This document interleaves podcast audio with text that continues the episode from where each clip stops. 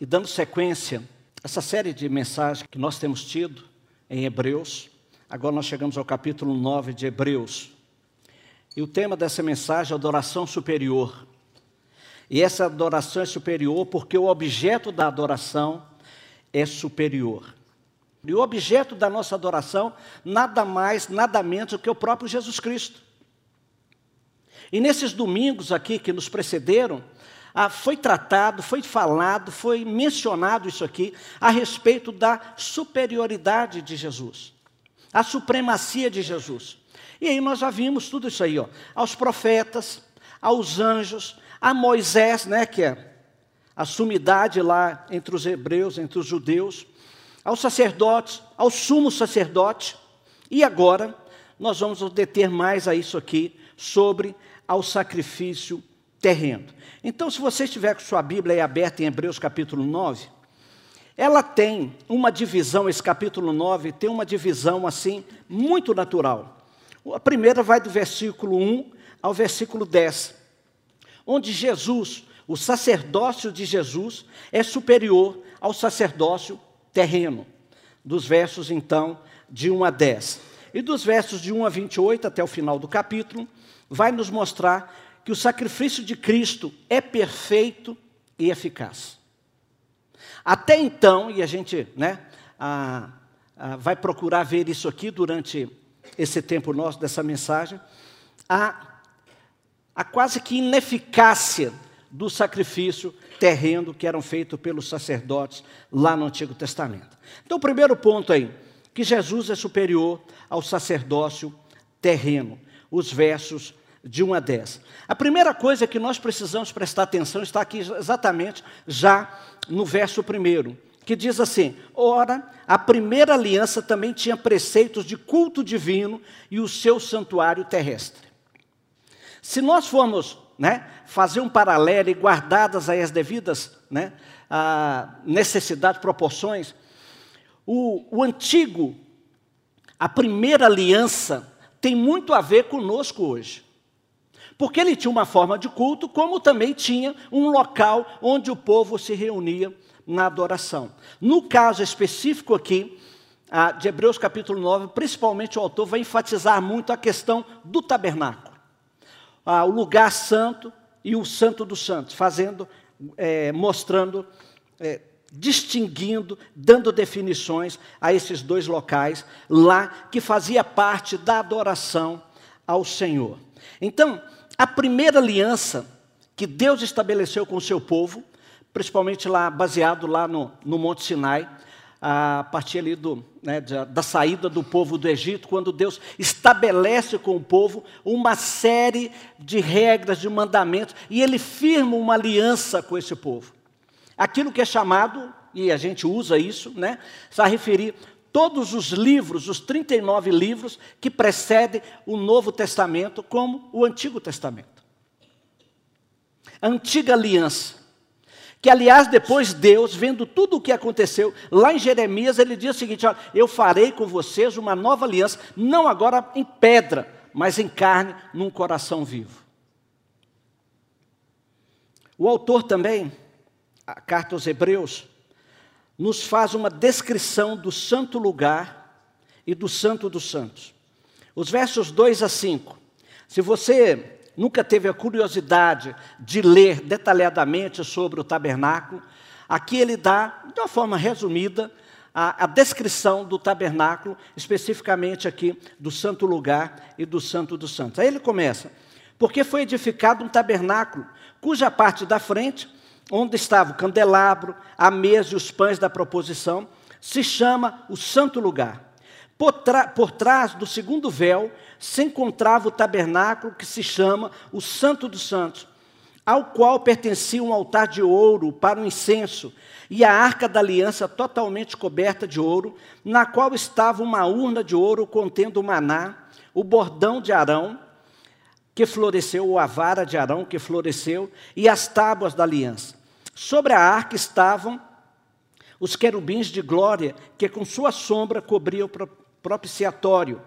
Mas dessas coisas não falaremos agora com mais detalhes.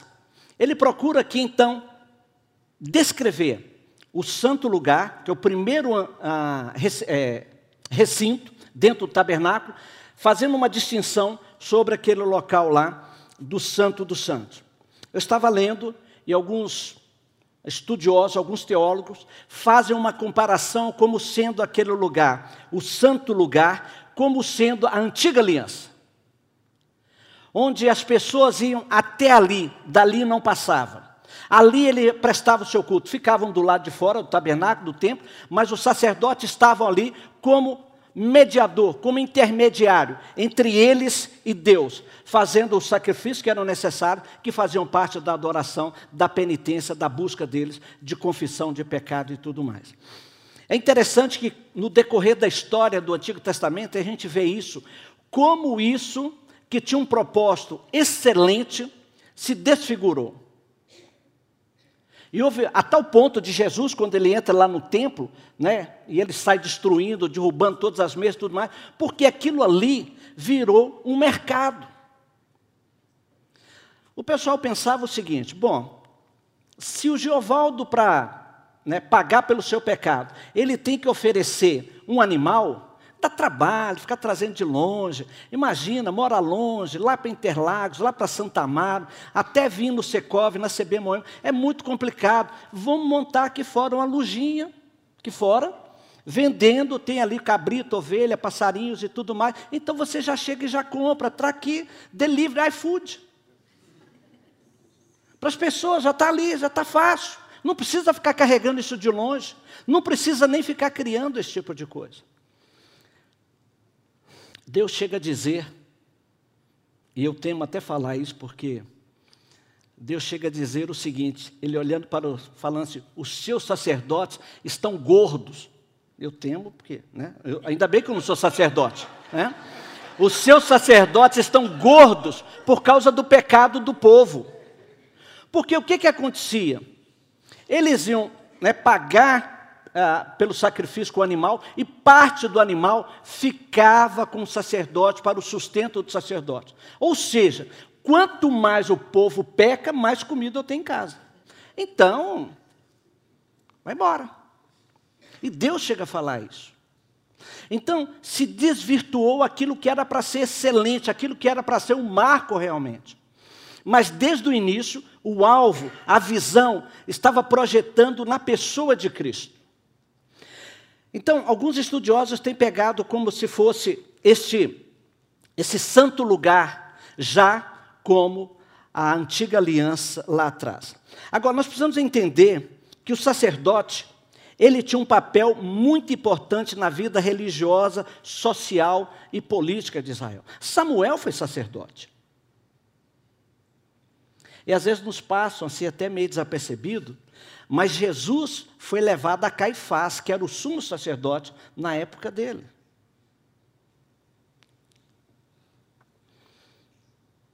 Esse sacerdote, ele era o intermediário entre Deus e o homem.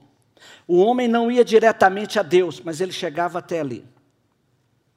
Quando a gente pensa no Santo dos Santos, e o Wilson já mencionou isso aqui, os irmãos sabem disso também. Somente o sumo sacerdote entrava uma vez por ano, no dia da expiação, onde ele iria sacrificar por todos os pecados de, todos, de, de todo o povo, inclusive por si mesmo. Ele começava consigo,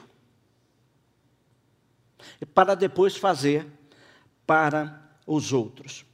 Agora, todos esses esforços, de levar animal, de sacrificar animal, o que o sacerdote fazia, que o sumo sacerdote fazia, era insuficiente. Ele remetia ali, para aquele momento, e focava, levava, orientava até Jesus Cristo. Porque, conforme a Bíblia fala, o justo viverá pela fé. Desde a época de Abraão.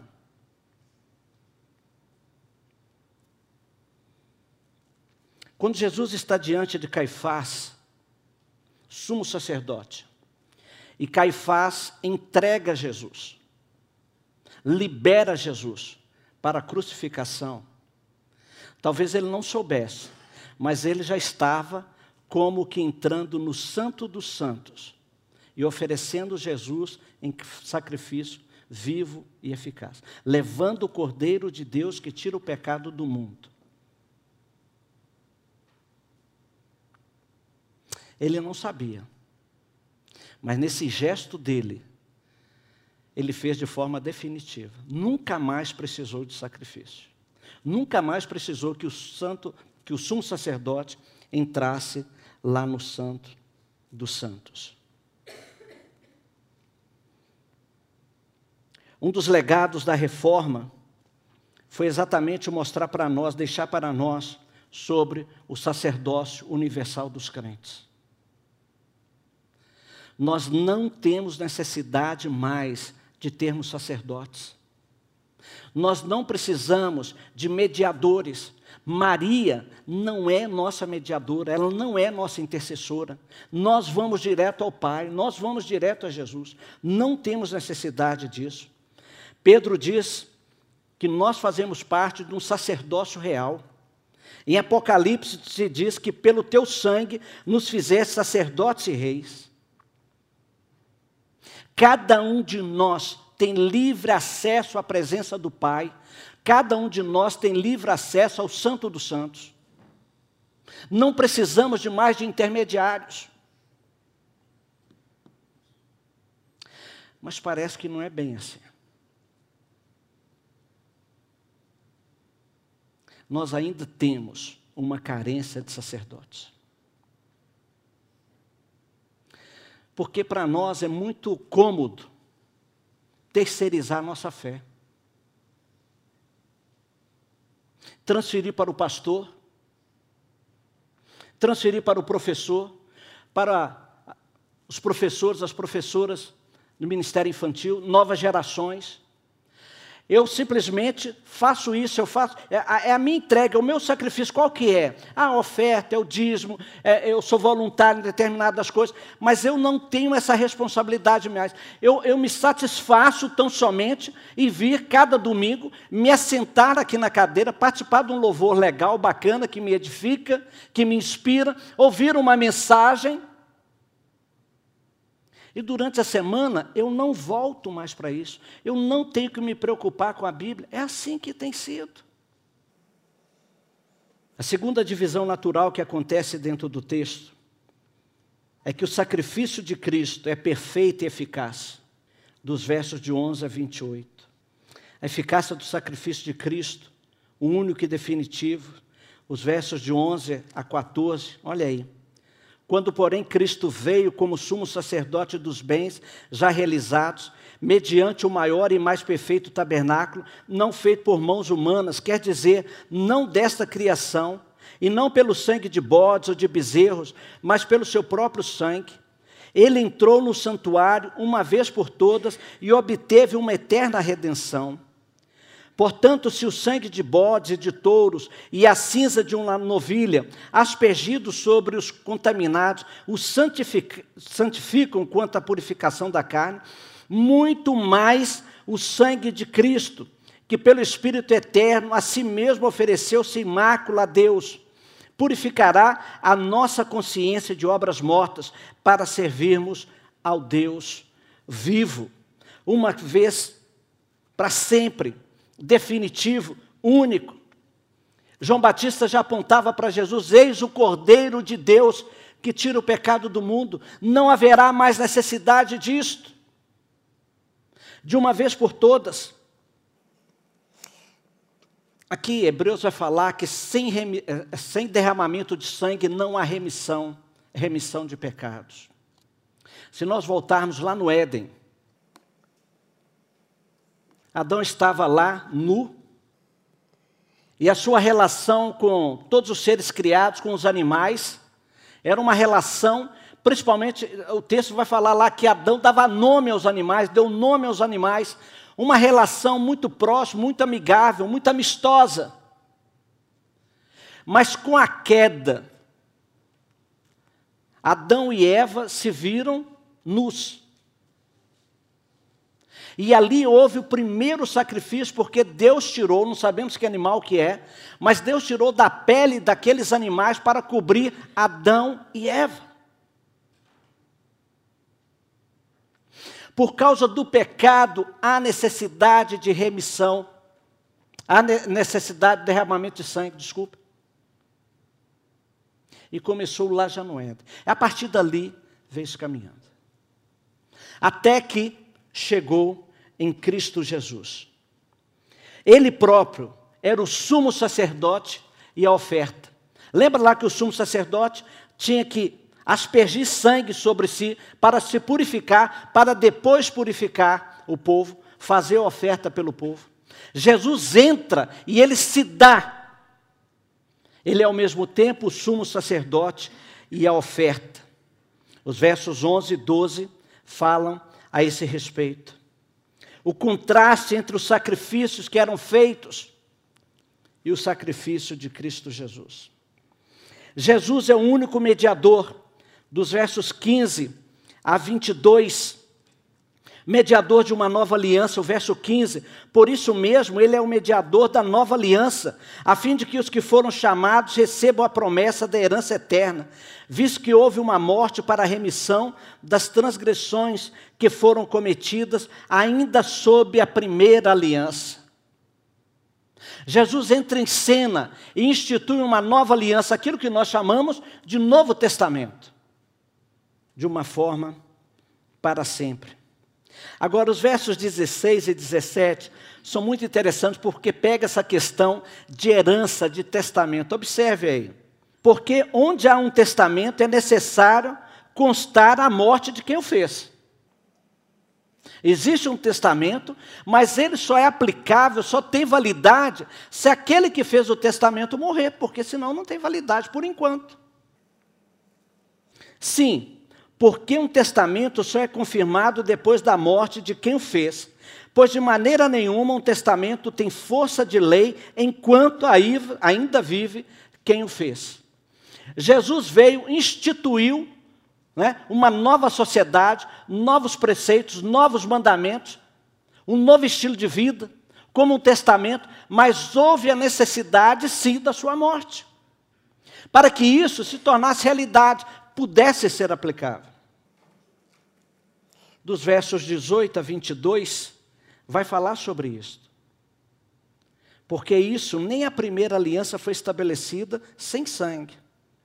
Porque, havendo Moisés proclamado a todo o povo todos os mandamentos conforme a lei, pegou o sangue dos bezerros e dos bodes, com água lantigida de escarlate e sopo, e aspergiu não só o próprio, o próprio livro, como também todo o povo, dizendo: Este é o sangue da aliança que Deus ordenou para vocês. Igualmente também aspergiu com sangue o tabernáculo e todos os utensílios do serviço sagrado. De fato, segundo a lei, quase todas as coisas são purificadas com sangue, e sem derramamento de sangue não há remissão, não há remissão de pecados. Quando nós olhamos, lemos o texto, e quando nós praticamos a, a celebração da ceia, nós falamos sobre isso. Porque Cristo, quando estava distribuindo o cálice de vinho, ele diz: Este é o meu sangue, a nova aliança, um novo momento. E a gente lembra disto. Os versos 23 e 24 vão nos falar que Jesus está diante do Pai como intercessor, como mediador. Era necessário, portanto, que as figuras das coisas que estão nos céus fossem purificadas com tais sacrifícios, mas as próprias coisas celestiais requerem sacrifícios superiores àqueles. Por isso, então, Cristo não entrou em santuário feito por mãos humanas, figura do verdadeiro santuário, porém no próprio céu, para comparecer agora por nós diante de Deus. Se você tiver uma caneta e tiver aí, grife isso aí. Destaque isso aí. Jesus está lá agora por nós diante de Deus, intercedendo por nós, clamando por nós, como nosso advogado, como nosso intercessor, como nosso mediador. Nós começamos este momento aqui, orando. E eu pedi a vocês que né, olhassem aí duas, três pessoas e que pudessem orar por elas, interceder por elas, clamar a Deus por elas. Não como alguém que vai se colocar no lugar, como porque você orou, Deus responde. Mas que pela graça, pela misericórdia de Deus, Deus pode atender você, Deus pode ouvir você. Mas Jesus está lá sentado ao lado do Pai por nós. Um sacrifício definitivo superior. Os versos 25 a 28. Ele não entrou para oferecer a si mesmo muitas vezes, como o sumo sacerdote entra todos os anos nos santos dos santos com sangue alheio. Com sangue de um animal que não lhe custou nada. Mas Jesus entrou com o seu próprio sangue. Se fosse assim, ele precisaria ter sofrido muitas vezes desde a fundação do mundo. Agora, porém, ao chegar o fim dos tempos, ele se manifestou uma vez por todas e para aniquilar o pecado por meio do sacrifício de si mesmo. E assim como nos homens está ordenado morrerem uma só vez, vindo depois disso o juízo. Olha aqui, é um texto que a gente sempre gosta de né, usar, principalmente aí a, a respeito da doutrina da reencarnação, que está dentro desse contexto aqui. E que a gente muitas vezes tira fora do contexto. Isso quer dizer, o que o texto está dizendo aqui, Cristo morreu uma única vez. Ele não vai morrer uma segunda vez. Assim como os homens está ordenado morrerem uma só vez. Quando a gente vai para o capítulo 10, e talvez no, no, no domingo é, que vem vá se falar sobre isso. É, é interessante o autor dizendo aqui o seguinte: olha, ou você se apropria disto, ou todo o sacrifício, tudo que Jesus fez foi em vão, e você está destruindo aquilo que Jesus fez por você. O sumo sacerdote entrava todos os anos para oferecer sacrifício por si e pelo povo. Jesus entrou uma única vez. Ele se manifestou uma vez por todas para aniquilar o pecado por meio do sacrifício de si mesmo. No verso 27, é que nós já falamos que o homem está ordenado uma única vez. O verso 28, assim, também Cristo, tendo se oferecido uma vez por todas para tirar os pecados de muito, aparecerá segunda vez, não para tirar pecados, mas para salvar aqueles que esperam por Ele. É a notícia boa. Cristo não voltará, não é para tirar mais pecado, não é para morrer uma segunda vez, uma terceira vez. Isso era coisa que o sacerdote, os sumos sacerdotes faziam. Ele agora virá para nos buscar, para nos levar, para estarmos na presença dele. Isso pode ser agora. Como pode durar, sei lá, mais dois mil anos. Eu sempre tive a esperança de não morrer ser arrebatado antes. Né? O tempo está passando, né? É, só vai abreviando o tempo aqui. Mas eu não me iludo, não, porque o pessoal lá no, no Novo Testamento já esperavam Jesus, já estavam vendendo as coisas, né?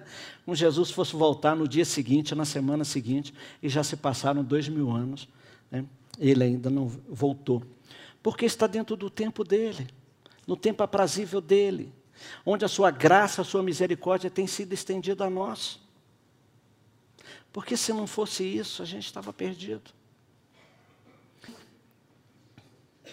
Lembre que quando Jesus morreu, crucificado naquela cruz, por você, por mim, Mateus menciona, Mateus menciona que o véu do templo se rasgou de alto a baixo. Hebreus fala que nós temos agora livre acesso à presença do Pai, ao Santo dos Santos. Isso nos foi proporcionado por Cristo Jesus. E nós não devemos ter outra atitude a não ser adorá-lo. E oferecer a Ele uma adoração, uma adoração superior, porque Ele é superior. O que Ele fez foi definitivo, foi único. Meus queridos, mais do que isto, nós precisamos proclamar isto.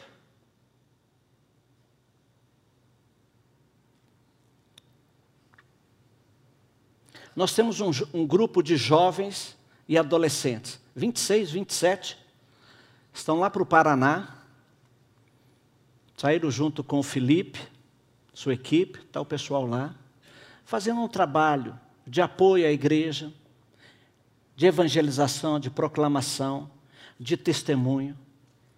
E Marcos Amado mencionou no, no nosso WhatsApp que isso é o típico do ganha-ganha, win-win. O pessoal lá é abençoado, sai ganhando, como o povo também que foi é abençoado. Aí o André colocou, falou: não, isso é um triple win, porque nós somos abençoados também. Nós que aqui estamos. São os nossos filhos, nossas filhas, nossos irmãos, nossos queridos, que voltarão conforme a promessa de Deus, com muita coisa para falar para nós, mostrar para nós e com a vida impactar. Eu sei que vários de vocês, vários de nós aqui passamos por algo semelhante assim. Mas isso só é possível porque Jesus, de uma forma definitiva, fez isso lá. Agora, eu queria mostrar, por favor, o próximo slide aí, algo para vocês aqui. Um convite a essa adoração superior tenha uma vida de oração. Gente, isso aqui não é conversa de pastor para jogar fora. Ah, não, tenha uma vida de oração. A CB Moema oferece um monte de instrumentos, de facilidades, de habilidades para que você possa fazer isso. Pelo aplicativo, salas de oração, os momentos, vigílias. Temos aqui todo domingo um espaço aqui no mezanino, separado para que você possa ir lá, né, das nove às dez e meia, você possa ter um tempo ali a sós com Deus, um tempo mais tranquilo junto com Ele. Lá no novo escritório nós teremos isso também. Tenha uma vida de oração. Não lembre de orar só quando o calo apertar. Faça da sua vida uma vida de oração. Entenda o sacrifício de Cristo. Se, se eu pudesse clamar algo aqui para vocês, que vocês saíssem daqui nessa manhã, entenda o sacrifício de Cristo. O quanto custou para Cristo. Aquela cruz era sua, era minha, não era ele para estar lá. E seja um formador de discípulos. Essa viagem que os nossos jovens e adolescentes fizeram, eles não foram para lá para formar discípulos. Porque daqui a pouco eles estão voltando. Mas creia, todo esse processo é um discipulado extremamente profundo. Alguns deles voltarão diferente. Agora comece em casa. Comece com seus filhos. A Judith Kemp tem aquele livro famoso dela, né? Nossos filhos, nossos discípulos. Não abra mão disso. E depois, vá para outros lugares. Outras pessoas formando isso. E aí, essa é uma foto da minha neta, a Júlia, aqui na nossa postinha aqui em cima. A Valquíria me ajuda a montar a postinha, né, todo domingo. E eu pedi a Júlia, falei, Júlia, vem cá ajudar o vovô. Então a gente foi ali na sala, começamos a pegar os negócios e tudo mais. Aí eu levo a cruz. E pegou. Ah, vovô, está pesado. Aí eu ajudei ela a carregar e tal. E chegamos lá, ela me ajudou a montar. Né? E eu falei, pega aqui as almofadas, o banquinho. E aí ela colocou o banquinho e se assentou no banquinho, desse jeito. E aí ela vira e fala assim, vovô, Jesus não está na cruz. E aí eu pude falar com ela. É, é algo extremamente simbólico para a gente. De uma criança. Vai fazer três anos agora, daqui a alguns dias. Na sua, talvez, é, sensibilidade junto ao Pai. Queridos, eu queria terminar esse momento lendo uma oração de Santo Agostinho, chamado Tarde Te Amei. Essa é uma das mais arrebatadoras orações de todos os tempos. E diz assim: Tarde te amei, ó beleza tão antiga e tão nova. Tarde te amei. Trinta anos estive longe de Deus, mas durante esse tempo algo se movia dentro do meu coração. Eu era inquieto, também alguém que buscava felicidade, buscava algo que não achava. Mas tu te compadeceste de mim e tudo mudou, porque tu me deixaste conhecer-te. Entrei no meu íntimo sob a tua guia e consegui, porque tu te fizeste meu auxílio. Tu estavas dentro de mim e eu fora. Os homens saem para fazer passeios, a fim de admirar o alto dos montes, o ruído incessante dos mares, o belo e ininterrupto curso dos rios, os majestosos movimentos dos astros. E, no entanto, passam ao largo de si mesmos. Não se arriscam na aventura de um passeio interior. Durante os anos de minha juventude, pus meu coração em coisas exteriores que só faziam me afastar cada vez mais daquele a quem meu coração, sem saber, desejava. Eis que estavas dentro e eu fora. Segurava-me longe de ti as coisas que não existiriam senão em ti. Estavas comigo e não eu contigo. Mas tu me chamaste, clamaste por mim, e teu grito rompeu a minha surdez. Fizeste-me entrar em mim mesmo para não olhar para dentro de, para não olhar para dentro de mim, eu tinha me escondido. Mas tu me arrancaste de meu esconderijo e me puseste diante de mim mesmo, a fim de que eu enxergasse o indigno que era, o quão deformado, manchado e sujo eu estava. Em meio à luta, recorri a meu grande amigo Alípio e ele disse: os, e lhe disse: Os ignorantes nos arrebatam o céu e nós, com toda a nossa ciência, nos debatemos em nossa carne. Assim me encontrava, chorando, desolado, enquanto eu perguntava a mim mesmo quando deixaria de dizer amanhã, amanhã. Foi então que escutei uma voz que vinha da casa vizinha, uma voz que dizia: Pega e lê, pega e lê. Brilhaste, resplandeceste sobre mim e afugentaste a minha cegueira. Então corri a Bíblia, abria e li o primeiro capítulo sobre o qual caiu o meu olhar. Pertencia à carta de São Paulo aos Romanos e dizia assim: Não em orgias e bebedeiras, nem na devassidão e libertinagem, nem nas rixas e ciúmes, mas revestivos do Senhor Jesus Cristo. Romanos 13, 13. Aquelas palavras ressoaram dentro de mim, pareciam escritas por uma pessoa que me conhecia, que sabia da minha vida. Exalaste o teu perfume e respirei. Agora suspiro por ti, anseio por ti. Deus, de quem separar-se é morrer, de quem aproximar-se é ressuscitar, com quem habitar é viver. Deus, de quem fugir é cair, a quem voltar é levantar-se, e em quem apoiar-se está seguro. Deus, a quem esquecer é perecer, a quem buscar é renascer, a quem conhecer é possuir. Foi assim que descobri a Deus e me dei conta de que, no fundo, era Ele, mesmo sem saber, a quem buscava ardentemente o meu coração. Proveite, e agora tenho fome e sede de ti. Tocaste-me, e agora ardo por tua paz. Deus começa a habitar em ti quando tu começas a amá-lo. Vi dentro de mim a luz imutável, forte e brilhante. Quem conhece a verdade, conhece essa luz, ó eterna verdade, verdadeira caridade, tu és o meu Deus, por ti suspiro dia e noite desde que te conheci. E mostra-me então quem eras, e irradiaste sobre mim a tua força, dando-me o teu amor. E agora, Senhor, só amo a ti, só sigo a ti, só busco a ti, só ardo por ti. Tarde te amei, tarde te amei Ó beleza tão antiga e tão nova. Tarde demais eu te amei. Eis que estava dentro e eu fora.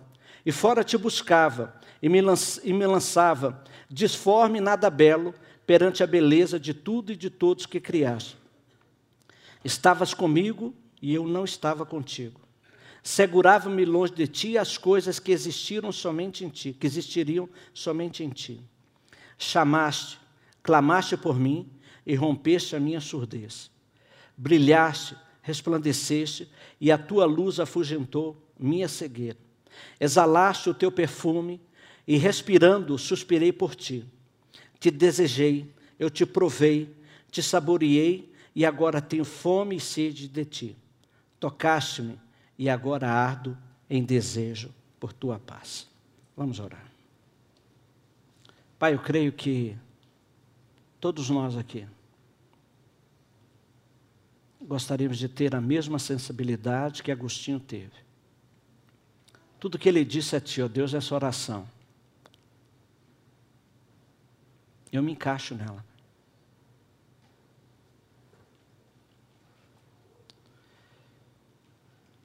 Da mesma forma que tu fosse ao encontro dele, que cada um de nós aqui possa experimentar cada vez mais, ó Deus, desse mesmo encontro. De beber de ti, de ser tocado por ti, de sentir o teu cheiro, de olhar para ti.